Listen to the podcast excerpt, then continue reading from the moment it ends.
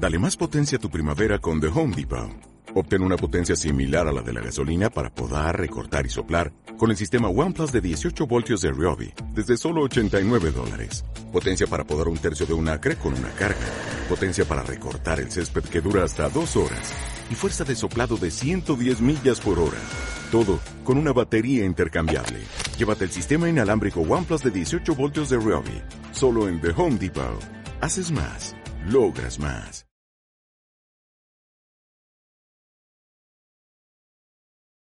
Quiero invitarles a ser parte de la reflexión del día de hoy. Como ustedes saben, hemos venido reflexionando ya por varias semanas en Deuteronomio. Ha sido un libro desafiante de ver, de redescubrir y de ver, por supuesto, aplicaciones a nuestra vida práctica, a la vida diaria, al seguimiento de, de Jesús. Así es que les invito nuevamente a abrir su Biblia, ya sea en su aplicación, en el teléfono, en la tablet o su Biblia de papel, tenerla abierta en Deuteronomio, capítulo 5. Vamos a leer desde el versículo 22 hasta el versículo 33. Vamos a tomar el versículo 22 como para tener eh, un recordatorio de lo que fue la prédica de la semana pasada también. Deuteronomio, capítulo 5, versículos 22 al 33. Voy a leer en nueva versión internacional. Dice así. Estas son las palabras que el Señor pronunció con voz fuerte desde el fuego, la nube y la densa oscuridad. Cuando ustedes estaban reunidos al pie de la montaña, no añadió nada más. Luego las escribió en dos tablas de piedra y me las entregó.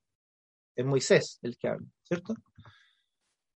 Cuando ustedes oyeron la voz que salía de la oscuridad, versículo 23, Mientras la montaña ardía en llamas, todos los jefes de sus tribus y sus ancianos vinieron a mí y me dijeron, el Señor nuestro Dios nos ha mostrado su gloria y su majestad, y hemos oído su voz que salía del fuego.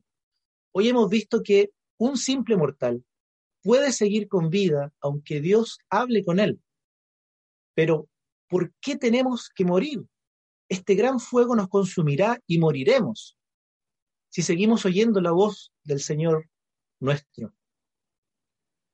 Pues, ¿qué mortal ha oído jamás la voz de Dios, del Dios viviente, hablarle desde el fuego, como lo hemos oído nosotros, y ha vivido para contarlo?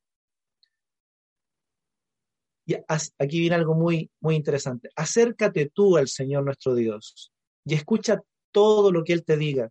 Repite luego todo lo que te comunique y nosotros escucharemos y obedeceremos.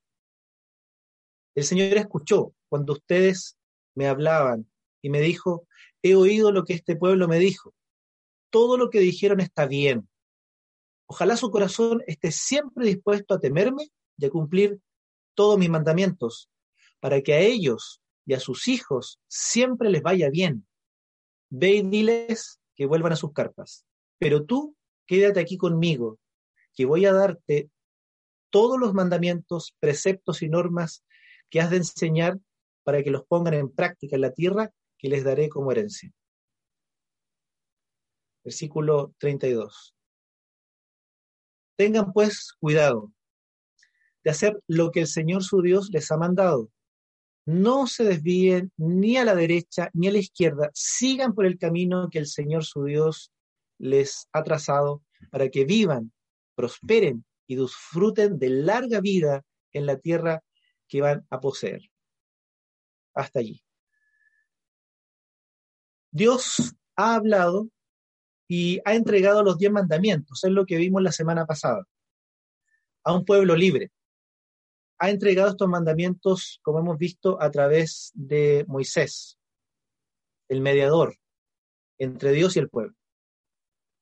Eh, especialmente el versículo, eh, los primeros versículos, el versículo 23 en adelante, nos narra la reacción de la gente, particularmente de los jefes y ancianos. Ahora, quiero por favor que hagamos un ejercicio. Imagínese eh, frente a esa montaña, aquel día de, esta descripción que se hace en estos versículos.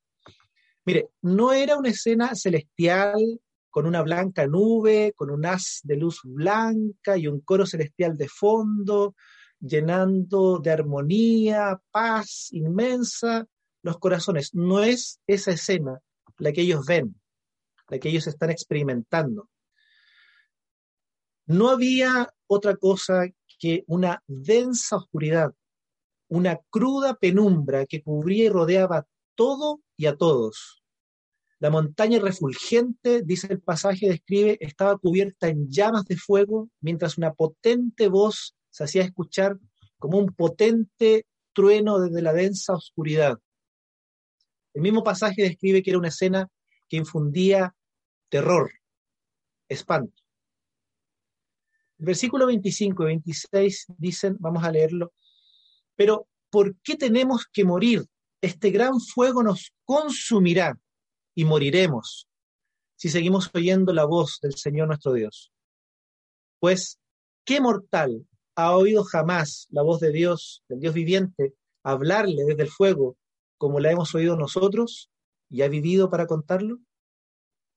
No se sabía de un pueblo o de personas que hubiesen tenido un encuentro tan, tan cercano con Dios con este Dios manifestando su poder, como es el pasaje, su gloria y su grandeza frente a todos esta multitud de, personas que habían sido rescatados de Egipto, que miraban en este momento con temor a los pies de la montaña, con horror, con espanto. Es una escena digna de un libreto cinematográfico. Imagínense el impacto en la mente de esa gente que piensa que está a punto de morir frente a aquella manifestación del poderoso Dios que había derrotado al faraón y a las deidades egipcias, aquel dios que había sido implacable con los egipcios y hubiese sido también implacable con los judíos si ellos no hubiesen eh, obedecido y puesto la sangre del cordero en los dinteles, la noche que salieron de Egipto, esa noche de muerte, la muerte cuando ah, fue asolada, los hogares de todos los egipcios y murieron los primogénitos versículo 27.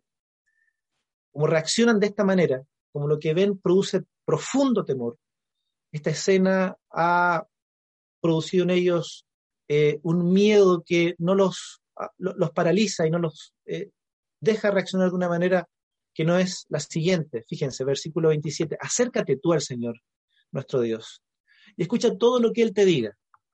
Repítenos luego lo que Él te comunique y nosotros escucharemos y obedeceremos. Versículo 28. El Señor escuchó cuando ustedes me hablaban y me dijo, he oído lo que este pueblo te dijo, todo lo que te dijeron está bien. No podemos estar delante de Dios, moriremos, era la expresión del pueblo, consumidos por el miedo, por el temor. Y tienen razón, dice Dios en estos versículos que acabamos de leer. El pueblo ha comprendido muy bien esta manifestación de Yahvé. Están en lo correcto. Están delante de la presencia de Dios, que es fuego consumidor. Acaban de ser desafiados y llamados a la obediencia. ¿A qué?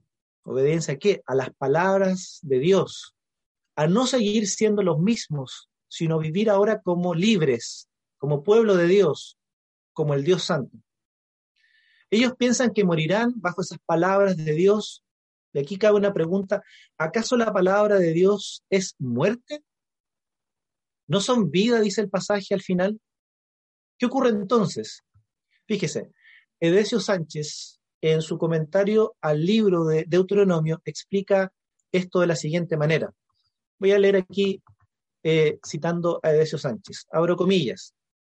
La palabra divina que crea en el ser humano una conciencia de lo santo que siente no poder resistir. Ay de mí, que soy muerto, porque siendo un hombre inmundo de labios, he visto a Dios, citando Isaías 6:5. Ser hombre muerto, dice Decio, no es el resultado de la acción destructora de Yahvé, sino de la condición pecaminosa del ser humano. Cierro comillas.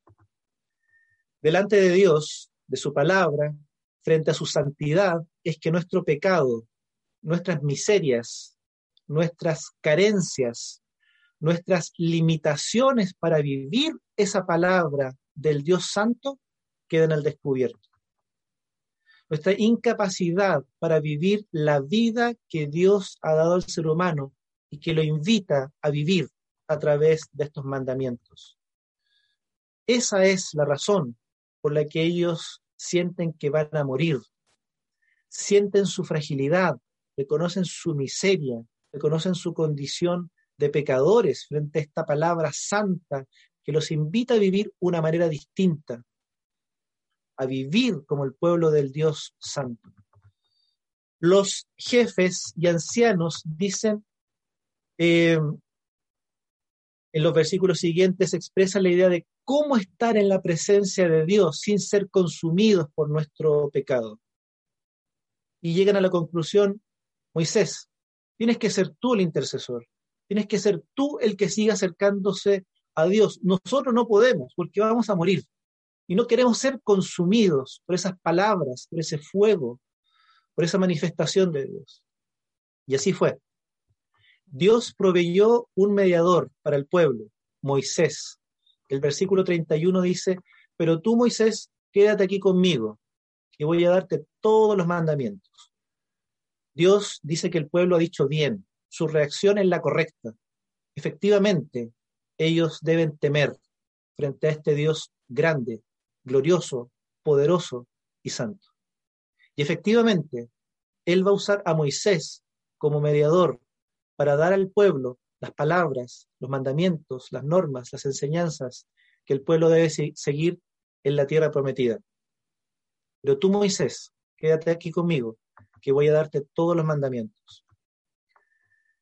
Y en la historia, cuando uno sigue leyendo el Antiguo Testamento y el Nuevo también, Dios siguió proveyendo mediadores mortales e imperfectos.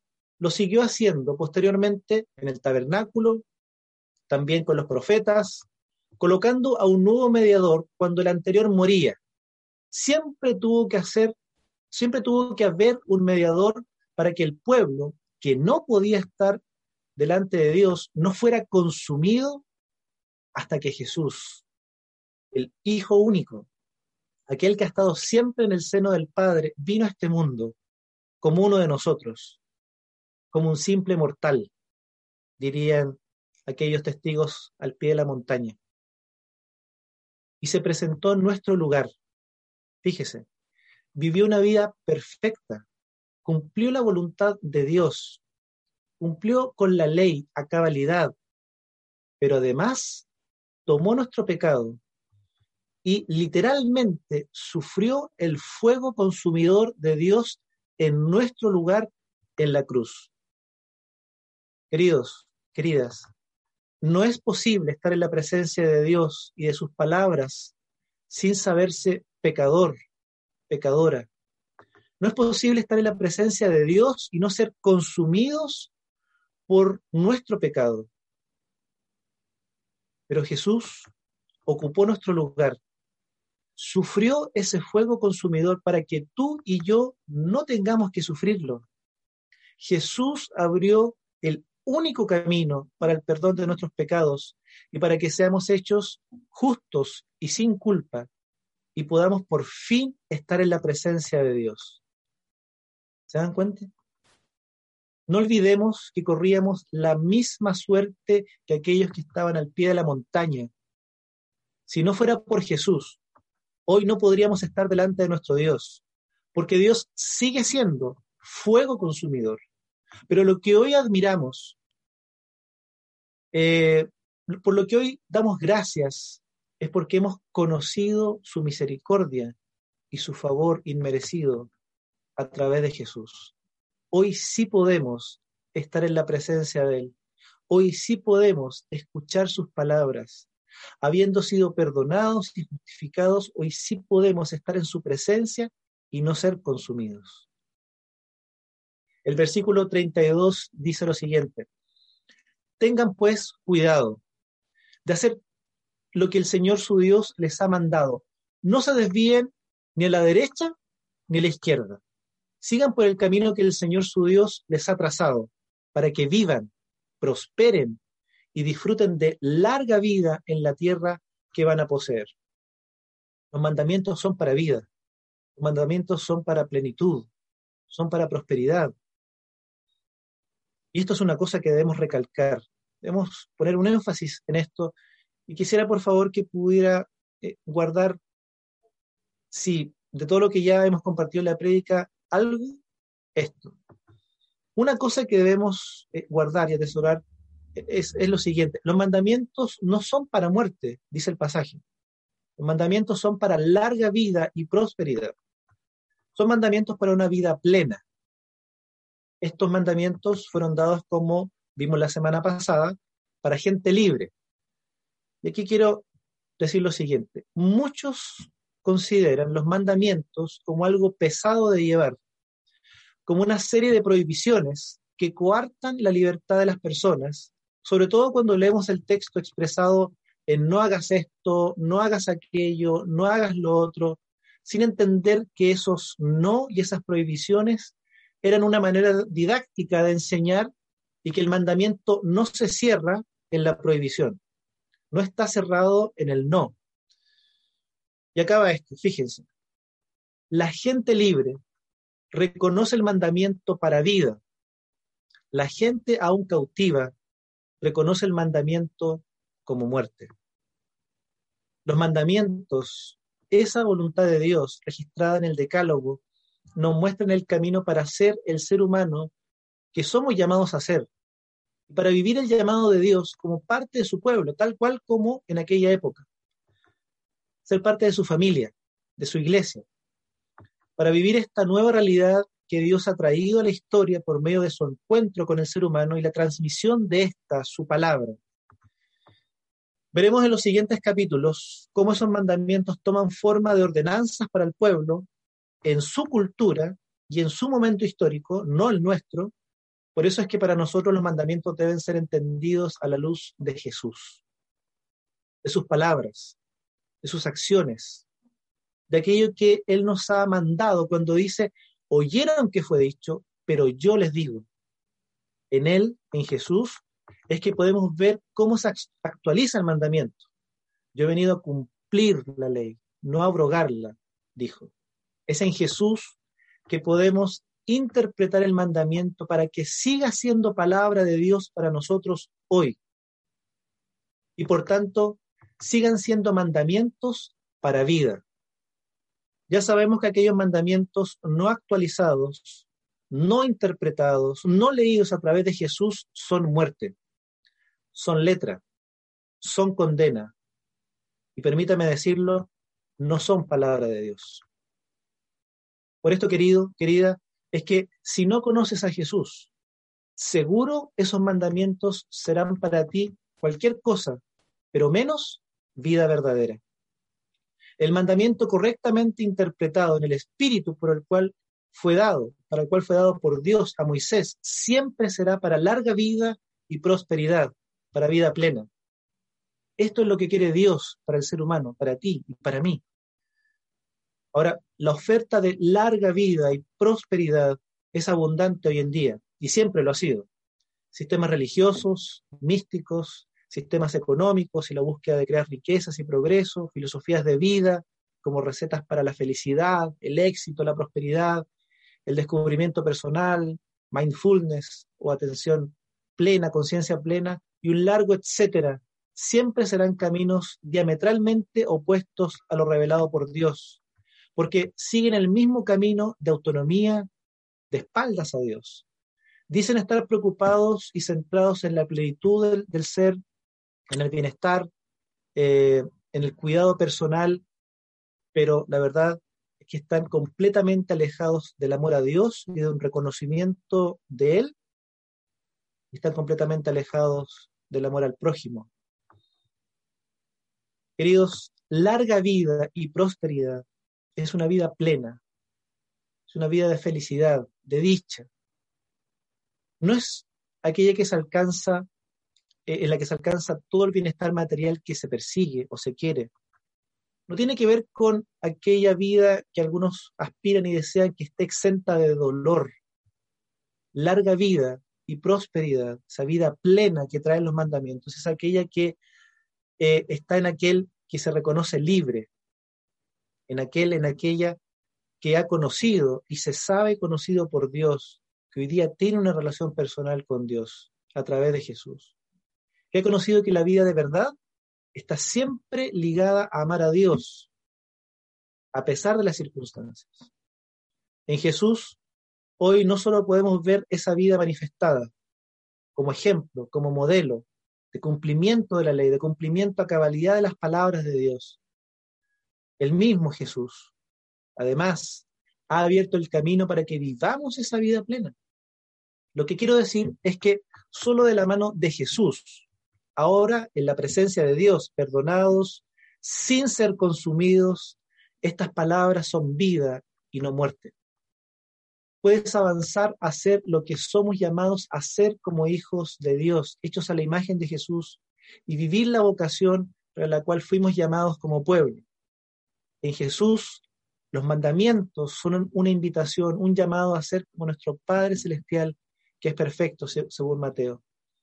Ahora, esas palabras nos consumen, nos consumen para vivir cada vez más cerca de Dios, para querer vivir cada día más como Él, para vivir más apasionados, esa vida verdadera. Los mandamientos, queridos, queridas, de la mano de Jesús, son para larga vida y prosperidad, para una vida plena. Esta es la invitación que Dios nos hace hoy en día. Esta es la vida a la que Dios te invita, querido, querida. Vamos a orar. Invito a tener un momento de oración. Señor, te damos gracias porque tantas veces entendemos o hemos entendido y leído los mandamientos como algo gravoso, como algo que coarta la libertad, como algo que no podemos cumplir, que ni siquiera podemos intentar, Señor, o como una forma de control de la religión. Gracias por entender que los mandamientos, según el mismo pasaje de Deuteronomio, son para larga vida y prosperidad. Gracias por entender que Jesús, en su cumplimiento de, la ley, de los mandamientos, no solamente es el modelo a seguir, sino que ha abierto camino para hoy día estar delante de ti, escuchar tus palabras y no ser consumidos. Ha abierto el camino para que podamos ahora, desde una relación personal contigo, Dios, en el corazón, podamos entender y, vivir el mandamiento como libertad, como vida plena, como abundante. Señor, te, pido por cada uno, por cada una de quienes están escuchando, Señor, aquellos que tal vez ah, son amigos, amigas de la, iglesia y hoy día están escuchando eh, este sermón, que tal vez han visto por tiempo la religión, los mandamientos, Señor, como una especie de control de sus vidas, como una negación de lo que es la vida, como prohibiciones autoritarias. Señor, que en un encuentro personal con Jesús, con tu Hijo amado, puedan encontrar en esta tu palabra, Señor, larga vida y prosperidad más allá de lo que la sociedad diga que es la felicidad, que es la vida plena, y más allá de los caminos, Señor, tantas veces, Señor, promovidos en, distintos espacios para alcanzar la felicidad y la plenitud, tengan un encuentro contigo, Señor, con el dador de la vida, con aquel que ha dado su palabra, con aquel que ha dado sus mandamientos, precisamente para una vida más plena. Muchas gracias, Señor. En el nombre de Jesús. Amén.